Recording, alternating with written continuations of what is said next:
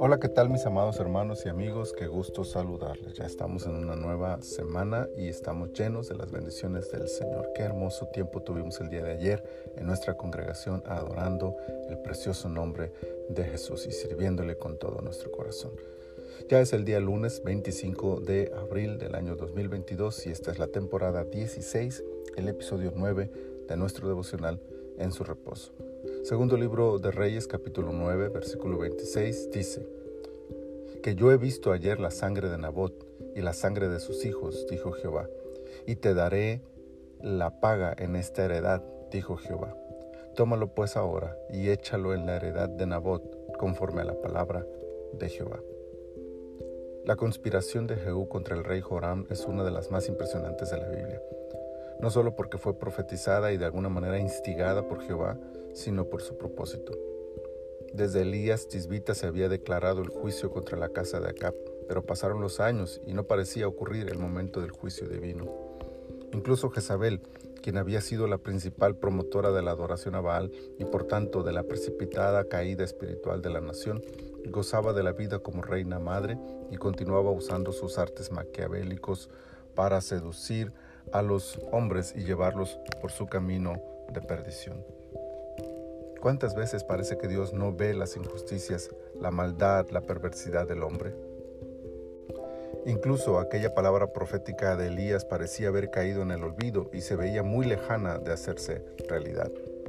Sin embargo, en el momento menos esperado, bajo las condiciones menos probables, pero en el tiempo de Dios, la justicia caerá sobre sus enemigos y sobre aquellos que han quebrantado su ley. La profecía de Elías en la heredad de Nabot es el eje central de este capítulo, su recordatorio, pero sobre todo su cumplimiento al pie de la letra. Aunque parecía olvidada, aunque parecía que jamás se cumpliría, Dios no olvida y su juicio no es algo de lo que el hombre podrá escapar. El juicio de Dios cayó sobre Cap y toda su familia, y el juicio de Dios caerá sobre el impío sin faltar una sola de sus palabras y sin olvidar uno solo de sus pecados.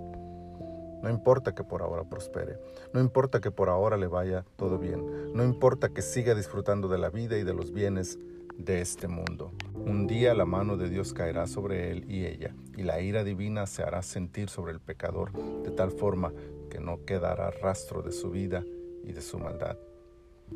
La sangre de Nabot fue vengada y recibió la justicia que merecía en el castigo de Acab. De nosotros depende en qué lado de la justicia divina estaremos el justo que ha sido violentado, cuya vida ha sufrido las consecuencias de la maldad y que ha sido oprimido por el impío, no será olvidado por la justicia de Dios. Ahí radica la esperanza del Hijo de Dios y ahí se encuentra nuestra fe y motivo para seguir siendo fieles a Dios. Vivir justa y rectamente delante de Él, sabiendo que sin importar las injusticias de que seamos objeto, a su tiempo el pago de Dios vendrá sobre el pecador. Su palabra se cumplirá y la justicia llegará vivamos de tal forma que seamos tomados por justos delante de Él. Padre, muchas gracias por esta palabra, muchas gracias por este día. Ayúdanos, Señor, a mantenernos fieles a ti, a confiar en tus promesas y en tu fidelidad, y que a tu tiempo, Señor, en el momento que tú así lo designes, tú harás el pago al pecador, a aquel que nos ha oprimido o nos ha hecho algún daño. Muchas gracias te damos, Señor, por todo, en el precioso nombre de tu Hijo Jesús. Amén. Amén.